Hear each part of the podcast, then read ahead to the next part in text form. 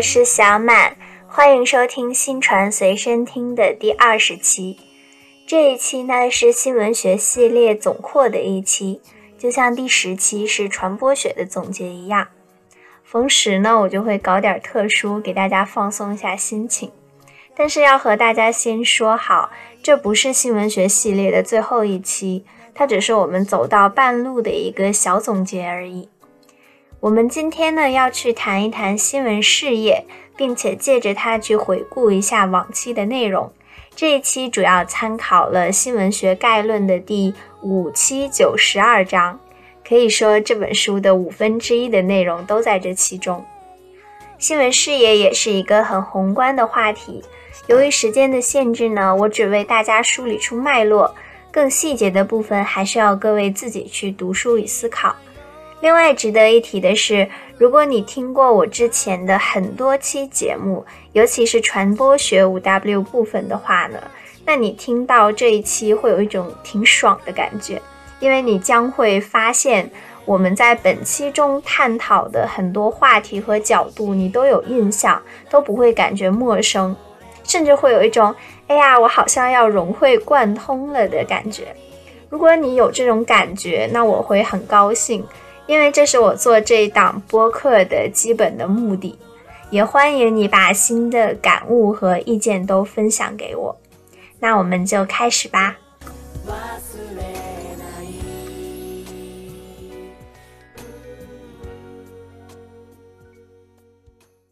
首先呢，我们先来说新闻事业的几条基本规律，这也决定了我们在谈新闻事业的时候会从哪些角度去看它。这一部分呢是今天的一个总纲。第一个规律是政治经济制度决定了新闻体制，这是从制度层面来看大的新闻事业。首先，在这里，新闻体制指的是新闻事业的所有制性质。决策机构的构成、新闻事业的结构和社会对新闻事业的制约机制等等，不同的新闻体制是由不同的政治经济体制决定的。新闻媒介的所有制性质呢，是整个新闻体制中的核心，它决定了媒介的管理方式与政府的关系以及媒介的运作方式。因此，从世界各国来看，新闻媒介的所有制主要分为了私营媒介、公营媒介和国营媒介。这里呢，我们曾经在控制研究中提及过，私营媒介是完全由个人独资或集股来创办的，依托财团以盈利为目的。美国的新闻媒介大多属于私营媒介。第二个，公营媒介是相对独立的管理机构。不受政府的控制，属于半官方机构，强调对公众负责，不播广告，比如英国的 BBC、日本的 NHK 等等。第三类国营媒介是依赖政府，它的节目一般都比较严肃，是属于政府的宣传机构。一般的社会主义国家的新闻媒介都属于国营媒介。以上呢是从所有制性质的角度来看新闻体制。那从国家制度上看呢，不同国家的新闻媒介也有不同的特点。以中国为代表的社会主义国家的基本特点是，媒介作为关系国计民生、攸关国家安危的部门，一般属于国家所有，不允许出现私人垄断。第二个特点是，新闻媒介以有利于国家利益、人民利益为最高的宗旨。社会主义的新闻事业必须要讲究经济效益，但是社会效益永远是第一位的，是新闻媒介第一个追求的目标。第三个特点是，新闻媒介要自觉接受党的领导，党委确立新闻媒介具体的编辑方针。第四个特点是，党和国家要从多方面的支持和扶持新闻媒介。不单是他对新闻媒介有要求，他同时呢也具有要扶持、支持新闻媒介这样的责任，他们之间是相互的。那第二类是西方发达国家资本主义制度下的新闻媒介，这一类的新闻媒介的基本特点呢是西方发达国家主要政党和政府基本上没有自己直接控制的新闻媒介。不像刚刚以中国为代表的社会主义国家表现的那么明显，但是呢，他们会借助媒介进行巧妙灵活的宣传。如果你对美国的新闻媒体有一定的了解的话呢，你会发现他们其实也是会有一些政党的倾向在的。第二个基本特点是，除了美国以私营独占媒体外，西方其他的发达资本主义国家也存在着公营私营并存的局面，并且这种新闻媒介私营比例是在上升的。第三个特点呢，是在西方发达的资本主义国家，报纸无需登记，可以自由创办；但是电视台和电台的创办需要经过严格的审查。第三类呢，是除了中国之外的其他的发展中国家，他们的特点呢，是一般的发展中国家都处在新闻媒介多种所有制并存的局面。并且，这种新闻媒介的所有制也处在不断变动之中。第二个特点是，新闻媒介大多数都有一定的政府或者政党背景。正是由于他们有一定的政府或者政党背景，如果他们本身的政权不是很稳定的话，这种新闻媒介的所有制在不断变动中也是很正常的一个情况。第三个特点是，发展中国家经济都相对落后。因此，国家发展是他们最优先的目标，这就要求他们的新闻体制是要从他们的基本国情出发，并且受到当地的文化的影响。这里呢，可以联系我们之前讲过的发展新闻学的内容，具体呢是在第四期。第二个新闻事业发展的规律是，生产力水平决定了新闻事业的发展水平，这是从经济的角度看新闻事业。刚刚我们说的是从制度的角度去看，希望大家可以记住本期我们去讲这个规律的不同的角度，这很有利于你去理解整个新闻事业的发展脉络，甚至可以应用到你去看整本书的一个框架，包括你去考试答题的一个角度中。生产力水平决定着新闻事业的发展水平，这意味着新闻事业是随着生产力水平的发展而发展的。生产力水平的高低是直接影响了新闻事业的发展速度和规模大小，这是新闻事业发展的客观规律。为什么会这样呢？是因为随着生产力水平的提高，整个社会的经济规模扩大。分工日益精细，从而刺激了人们对各方面的信息需求，这就大大刺激了新闻事业的发展。第二个原因呢，是随着生产力水平的提高，整个社会受教育面扩大，文化水平不断提高，导致了读者群的扩大。第三个是经济发展之后，广告越来越多，新闻事业也获利丰厚，这就刺激了投资和扩大再生产。第四个原因呢，是随着生产力水平的提高，社会可以为新闻事业的发展提供更加先进的物质手段，新闻手段日益现代化。这种相互作用呢，是体现在新闻事业发展的方方面面中的。比如说，报纸是最先产生于意大利的威尼斯，因为当时的威尼斯是欧洲经济的贸易中心。十六世纪以后，随着地理的大发现，威尼斯远离了新的运输航道，经济逐渐衰退。而处于更有利地理位置的比利时、荷兰、西班牙崛起，成为了新的经济强国。那在当时呢，这一地区就取代了原来的威尼斯，成为了世界新闻事业最发达的地区。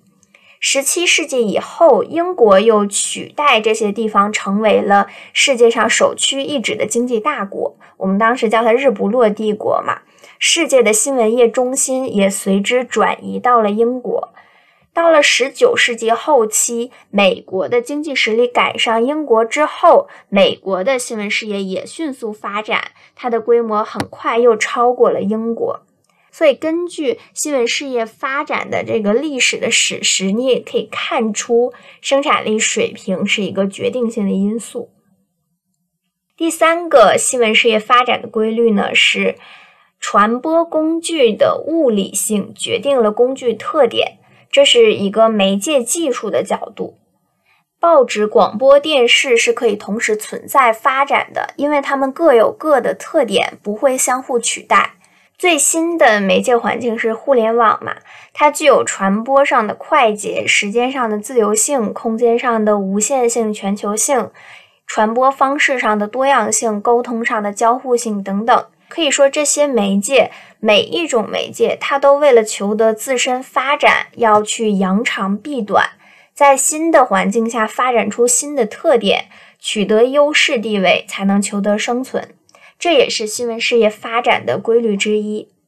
因此你可以从这一点呢联想到眼球经济之后又复兴了耳朵经济，手提式的大广播变成了手机里你现在正在听的播客，这实际上就是旧媒介复兴的一个变与不变的过程。我们之前在传播学里也向大家讲述过媒介的发展历程，它正是在前一个发展阶段和技术的基础上，发展出了自己的新媒介和特点。我们也讨论过纸媒将死，它是一个伪命题，媒介它是可以再复兴的。这一部分呢，请大家去回顾第五期的媒介研究。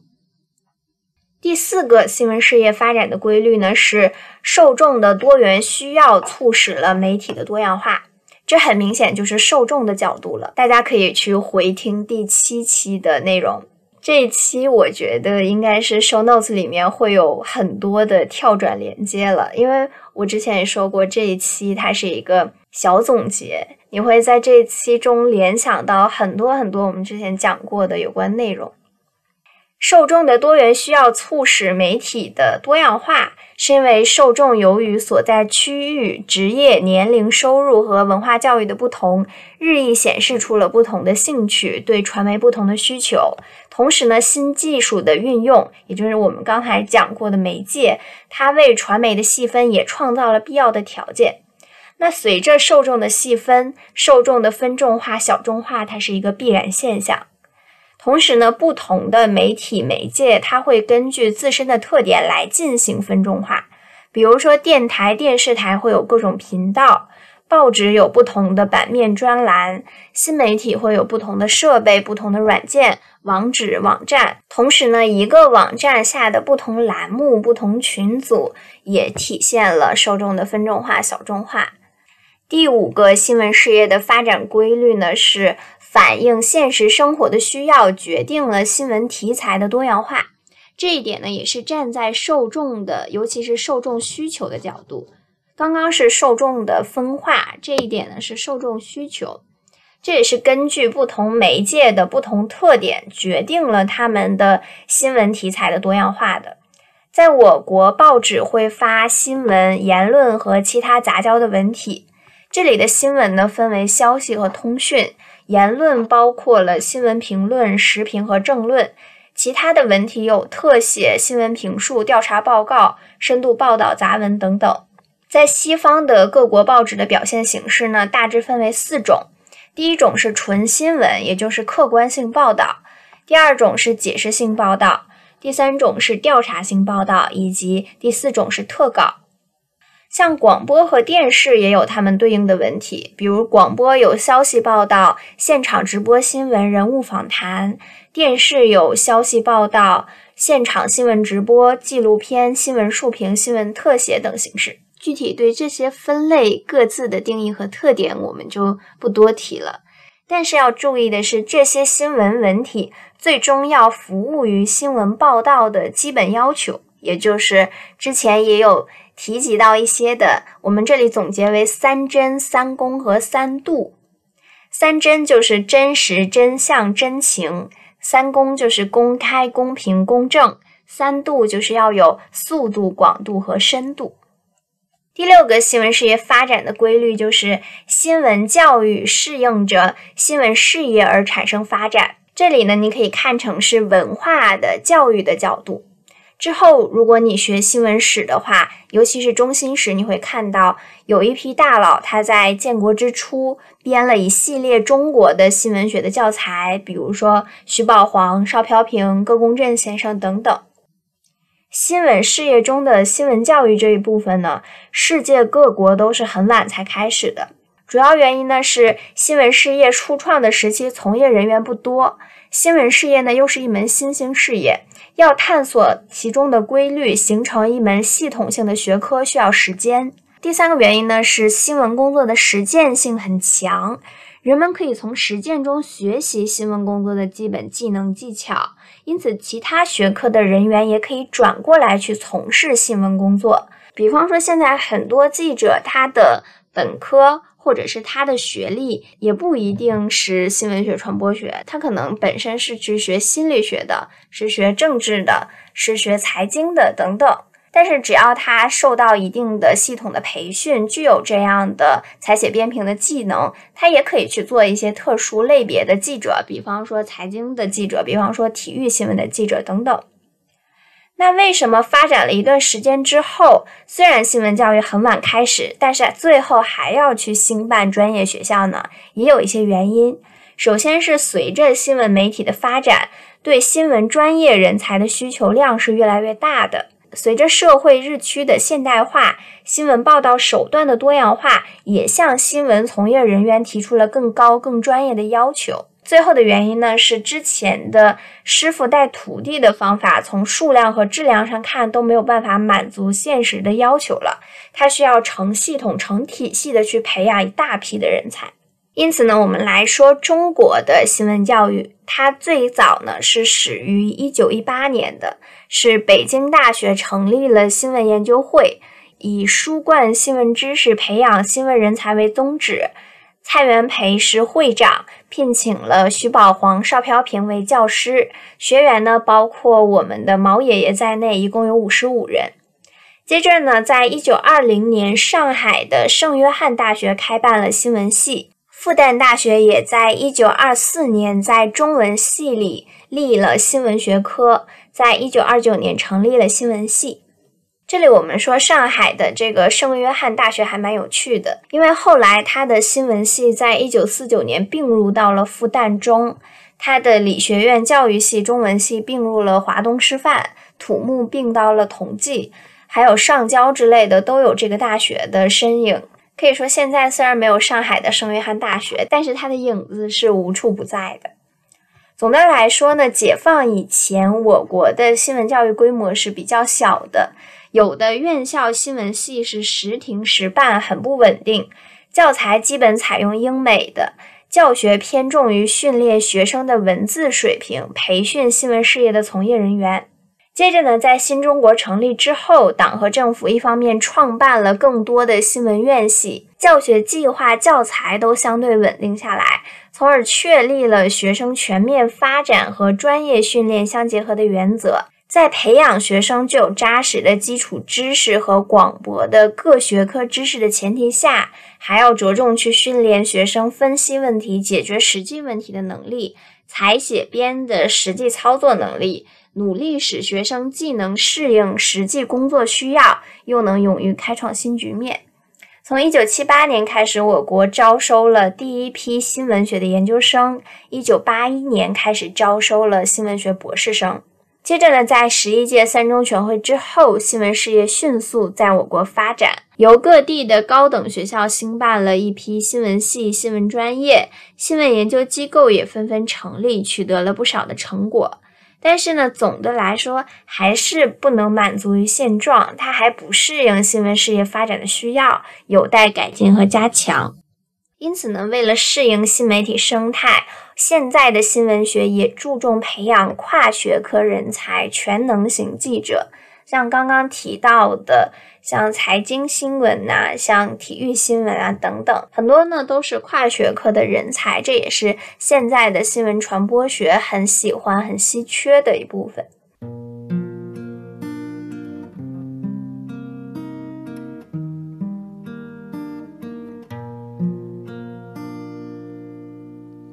那我们刚刚快速的说完了新闻事业发展的六条规律之后呢？我们可以去逆推新闻事业的产生及发展情况，这也是我为什么要去颠倒这个新闻教材的顺序的原因。因为你先掌握了六条主要的脉络，或者是六个角度之后，你可以自己去来探讨新闻事业的产生发展的状况了。首先呢，以我国古代的新闻发展为例。我国古代是一定有新闻活动的，因为我们在最初讲新闻学的时候就讨论过，新闻活动是很普遍的社会现象，是人类求生存、图发展的需要。因此，即使是在古代，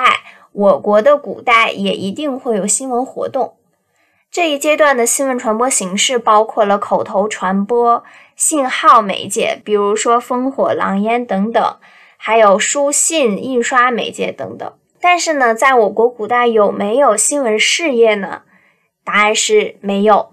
为什么呢？因为根据我们刚刚讲过的这六条规律，当时的制度、经济、技术、受众的水平需求。都不匹配，因此呢，我们古代是没有完备的新闻事业的。怎么分析呢？首先，制度上它是封建的，新闻活动基本由统治阶级所垄断，因此呢，统治阶级内部的新闻活动在规模上是大大超过被统治阶级，尽管统治阶级是人群中的一小部分。那小部分内的一个传播就不能成为新闻，因为我们说新闻是公众性、大众性的一个性质，所以说从制度角度上看不符合。那在当时的媒介水平、技术上呢？虽然我们当时已经具有了印刷报纸的物质手段和传递条件，但是受到制度的制约，不能面向社会大众，而且当时的技术也没有非常的成熟。比如说印刷的方式，比如说这个纸的质量等等。接着呢，是从受众的角度上看，古代新闻活动的规模较小，新闻基本上是定向传播的，也就是说，传播是有明确的具体的对象，而且基本上没有无定向的大众传播。这种定向是什么意思呢？比方说，我想要传递信息，我并不是说要把它传递给所有人。我只是传递这个新闻消息给我的直系的下属，或者是让我的下属去传递给直接的一类人，比如说农民，比如说工匠等等。他传递这个信息就是一个单向性的、定向的、直接的传递，并不符合这种大众传播的一个定义。当时的新闻活动和情报活动也很难区别开来。当时的新闻活动就是传递情报消息、传递政策、传递指令等等。接着呢，从经济的角度看，当时的经济和新闻事业发展的需要是不匹配的，因为我们古代是小农经济嘛，是这种男耕女织原始的一个经济条件。那在这种比较平稳且生产力比较低下的情况下呢，人们对于信息的需求量也一定不会很高。所以呢，我们也可以从变动产生新闻和关系决定需要这块来看这个原因。首先呢，从变动产生新闻看，封建社会发展节奏慢，变动少，新闻少。那变动少，人们就很少有必要去打听新闻。第二个，从关系决定需要看，因为小农经济，广大农民村落是较为散落的，联系少，老死不相往来，那信息的需求也比较少。这就使得新闻业的产生也缺乏赖以生存的基础，所以从刚刚我们所说的六条新闻事业的发展规律去看，我国古代是不会有新闻事业的。接着呢，我们继续来去推这个新闻事业的发展。那十六世纪到十八世纪，西方的封建制度解体，资本主义的生产关系发展，社会规模扩大。受众对信息的需求激增，这就很符合新闻事业发展的规律了。所以这一段时期就是新闻业产生和初步发展的时期。进入十九世纪，新闻业加速发展。从二十世纪起，新闻业进入了黄金发展期。从全球范围来看，报纸、广播电视三大媒体在二十世纪是各领风骚数十年。在二十世纪初的头二十年，是报业迅速发展，在三十年代达到鼎盛。广播在二十年代起步，三十年代发展，四十年代随着二战达到鼎盛。电视呢，在四十年代重新起步，五十年代、六十年代发展，八十年代达到鼎盛。这些都是随着我们刚刚所说的六大规律在慢慢的往前。而号称第四媒体的互联网，在上个世纪八十年代起步，九十年代发展，进入二十一世纪开始加速，方兴未艾。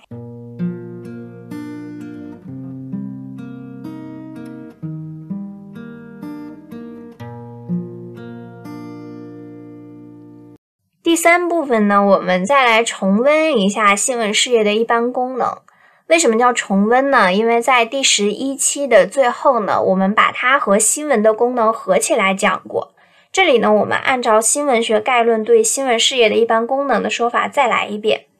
第一点呢是沟通情况，提供信息。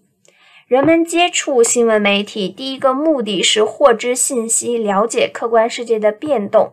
新闻媒体向社会提供信息，最主要的是两个方面，一个是世界的最新变化，第二个呢是公众最关心的社会现象。新闻事业发挥沟通情况、提供信息的作用，不但通过大量的新闻，并且呢还会通过评论和广告等等，因为在新闻评论中也会夹杂着从未透露过的新闻由头。传达党和政府的新观点、新精神。评论中的措辞语调也显示了一个政府或政党对某个事件的态度或者变化。比方说，佩洛西到台湾，我们叫它窜台，这都是通过一些小的细节去看我们对于这件事情的大的态度。第二个新闻事业的一般功能是进行宣传、整合社会。新闻媒介强大的宣传作用是通过反映、影响、引导社会舆论来实施的。新闻宣传通过舆论获取力量，又通过宣传形成新的社会舆论，影响控制人的思想和行为。首先，它阐明国家发展的目标和社会理想，把整个民族的力量凝聚在一起，实现共同目标和理想。其次，他不断分析政治经济形势，解释国家的重大方针政策，实行舆论导向，保证政令畅通，把人民群众的注意力集中在国家的发展上。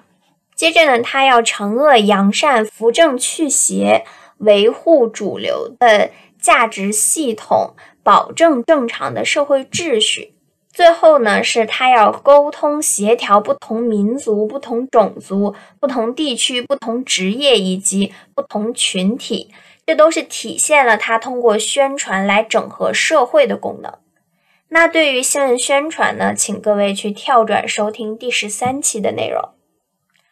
第三个新闻事业的一般功能是，新闻事业具有实施舆论监督的功能。没有监督的权利，必然是腐败的权利，这是政治学上的铁律。监督当然也是多种多样的，包括了行政监督、司法监督、党的纪律监督。但是呢，没有新闻媒介的舆论监督，就不可能对违法乱纪行为和腐败分子产生那么强大的威慑力。这是在任何国家都是如此的。如果仅仅是在书面上、口头上，指令上给他一些惩罚，没有把他做过的这些坏事公之于众，让他身边的人都知道的话，那这个威慑力可能就比较小。那关于舆论监督这一部分呢，我们在十四期、十五期也讲的比较清楚和丰富了。那新闻事业的第四个功能呢，是传播知识、提供娱乐。新闻媒介不是教科书。它所传播的知识主要是和人们当前的生活、生产、工作有密切关系的，以及科学技术上的新发现、新创造、社会科学的新探索、新观点、新材料等等，从而呢使人们不断了解人类社会科学文化的发展。其实，任何一种新闻传播工具都可以发挥上述这四种作用。这是由新闻事业的特性决定的，但是新闻媒体的特性也限制了任何一种新闻传播工具发挥作用的范围。虽然发挥作用，但是有限度嘛。首先，新闻媒体可以起到阶级斗争工具的作用，揭露敌人，打击敌人，但是呢，不能代替枪炮、大刀从物质上去摧毁敌人。我们不能低估宣传的作用，但是也不能夸大宣传可以无敌不克、无坚不摧。批判的武器毕竟不能代替武器的批判，比如说之前的窜台事件。